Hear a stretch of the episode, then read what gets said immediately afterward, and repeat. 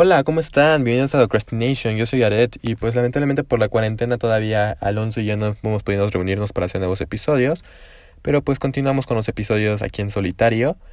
Y el día de hoy vamos a hablar un tema un poquito ah, controversial para algunas personas, pero pues para otras va a ser un tema bastante gracioso y bastante informativo respecto a varias diferentes circunstancias, que son las teorías conspirativas que han tenido sobre el COVID y que mucha de la población mexicana lamentablemente ha creído. Ah, déjenme primero que todo eh, recordarles que nos pueden seguir en, nuestras redes sociales, en nuestros Instagram y en el YouTube de este Alonso. También dejaré el link de un programa de televisión que me hizo ayer una doctora este, de historia del arte, la que estimo mucho, la doctora Elisa González, para que lo chequen. Por si tienen un rato más para saber un poquito más de la enfermedad y el impacto cultural que tiene la misma en el mundo actual. Y bueno, ya este, sin otra forma de avisos, pues vamos a continuar con el programa.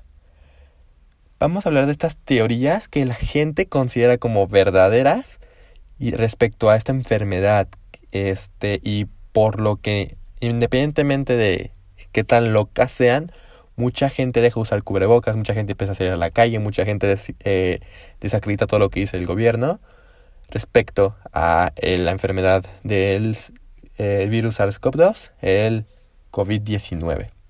La primera teoría que circula por muchísimas redes sociales es esta de que como la fiebre amarilla, eh, perdón, la fiebre española sucedió hace 100 años, cada 100 años tiene que haber una pandemia en el mundo. Y por lo tanto, este año, que pues ya pasaron 100 años después de la pandemia de España, este, tenía que haber una enfermedad nueva que, haya, que haga como un control mundial de la, de la población. Y este es el COVID. Estas teorías, primero que todo, son muy, muy absurdas. Porque anterior a ella no había, no había habido otra pandemia de tal importancia 100 años más atrás, en los 1800.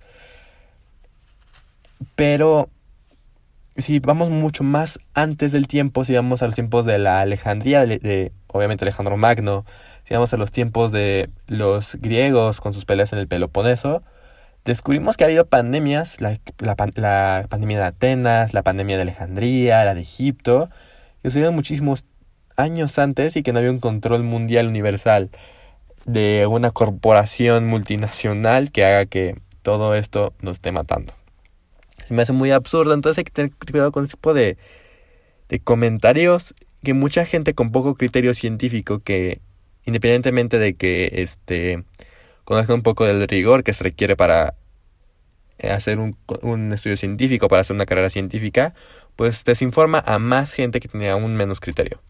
Entonces hay que tener mucho cuidado con estas circunstancias. La segunda teoría conspirativa que dio, me dio bastante, bastante risa fue la que el mismo presidente de México comentó que esta enfermedad, este, de alguna forma u otra, ha hecho que ponga en tela de juicio su gobierno, que es creada por los neoliberales para poner en tela de juicio su proyecto de nación.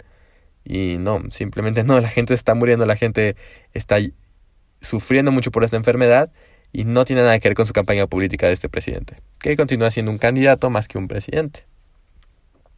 Otra teoría muy importante que no solo de esta enfermedad, sino de otras enfermedades se ha tenido en cuenta, es la de que el gobierno creó esta enfermedad para después con las farmacéuticas vender las vacunas y así ganar muchísimo dinero. Y no, la verdad se me haría, primero que todo, espantoso creer eso y segundo que todo, ¿cuál es el punto? ¿Cuál es el punto de que Boris Johnson se haya infectado? ¿Cuál es el punto de que secretarios del, gobierno se hayan infectado? ¿Cuál es el punto de tener una población menos eh, productiva eh, económicamente para generar menor número de impuestos y echar a perder una nación? O sea, es una teoría bastante que si la ves muy a la ligera parece que tiene pies y cabeza, pero ya que la piensas, realmente sabe que es algo muy, muy, muy absurdo. Otro comentario que mucha gente ha hecho y que independientemente de que crean o no una religión es el hecho de que no necesitan un cubrebocas porque ¿cómo les va a cubrir un cubrebocas un virus? ¿De qué sirve el gel antibacterial? ¿De qué sirve la sana distancia? Y pues sirve, sirve, sirve, sirve de bastante. Independientemente de que el subsecretario López Gatel indique que ya está aplanándose la curva y está dando algunos datos un poquito politizados, nos damos cuenta de que si no hubiera habido esta, eh, esta jornada nacional de la zona de distancia, estaríamos en una situación muchísimo peor.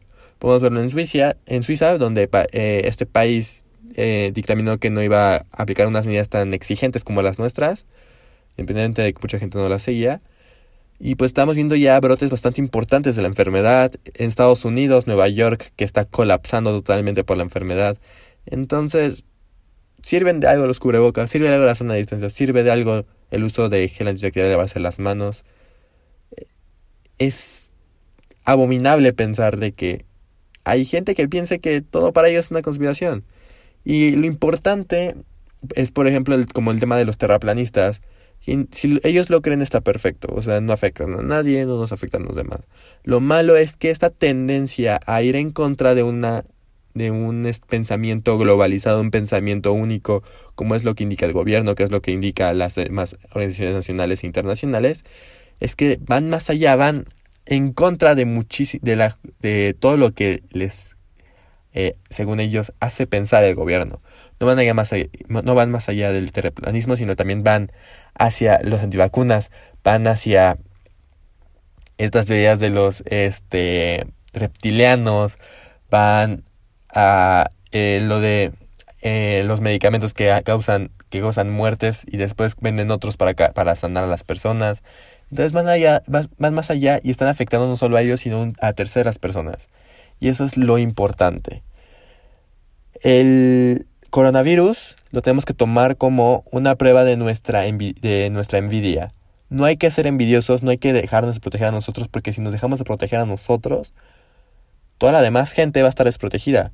Porque si nosotros nos contagiamos, vamos a contagiar más gente y va a ser un foco nuevo de infección. Entonces hay que tener muchísimo cuidado con ello. Y una última que no es teoría, pero eventos que han estado pasando y más que nada por una cadena de WhatsApp que se envió por medio de un audio de una niña de probablemente 18 o 20 y tantos años que comentaba de hacer una fiesta para hacer inmunidad en rebaño. Y pues no, en esa enfermedad la inmunidad en rebaño primero que todo es algo que a largo plazo es algo que de lo que estamos las eh, la humanidad acostumbrados pero en un lapso grande de tiempo.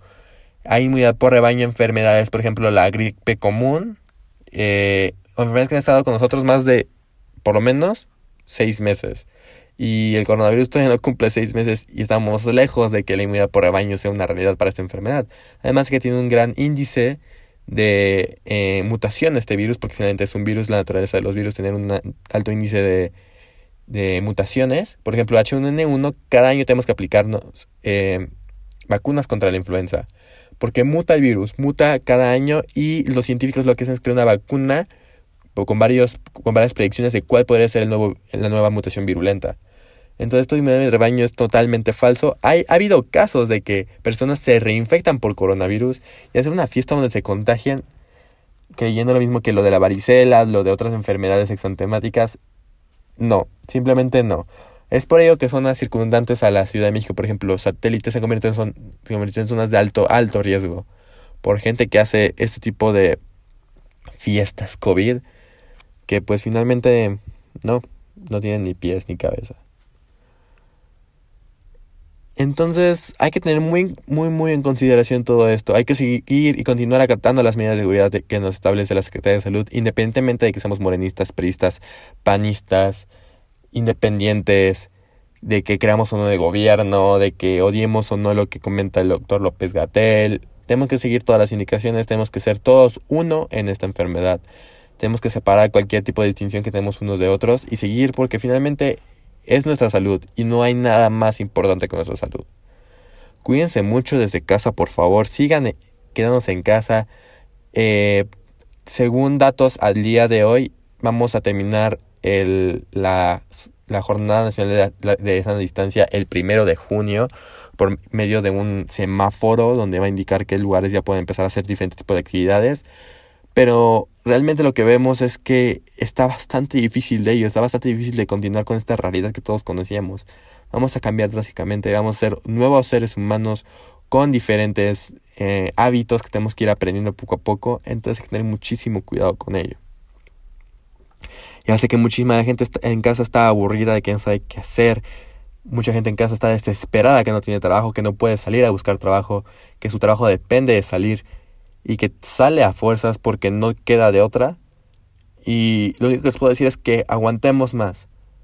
Todos estamos en un grado u otro siendo afectados por esa enfermedad, unos más que otros realmente, muchísimo más que otros, pero tenemos que ser todos uno en ello.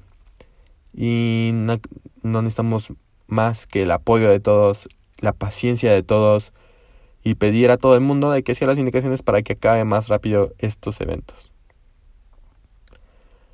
Ah, por mi parte, creo que es un podcast un poquito más lleno de información no tan verificable por medios, por ejemplo, respecto a las teorías conspirativas que no son verificables estas teorías, y un poquito con menos rigor este capítulo, pero pues se me hace importante recalcar que siempre va a haber personas que crean otras cosas y depende de nosotros tener este criterio científico, que tener este criterio moral para saber lo que está bien y lo que está mal.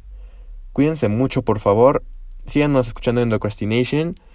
Uh, vamos a subir capítulos un poquito más separados por el hecho de la pandemia, respecto a diferentes eventos que vayan sucediendo en las semanas, desde un poquito la apreciación del peso que ha tenido, de otros medios para eh, empezar a hacer otras cosas en la cuarentena, ampliar currículums, ampliar un poquito más la cultura. Por ejemplo, el Autocinema Coyote va a reabrir y ese me hace una excelente oportunidad para conocer uno de los viejos... Eh, uno de los viejos estilos que tenemos antes de ver el cine por medio de los autos y ver en, en familia, en un auto, la película, que es una experiencia increíble. Entonces, pues ni modo, hay que aguantar. Todos eh, nos mando un saludo en donde quieran que estén, espero que estén en su casa. Y pues sin más por el momento, síganos en nuestras redes y nos vemos en otro episodio más de Procrastination. Yo soy Aret y hasta la próxima.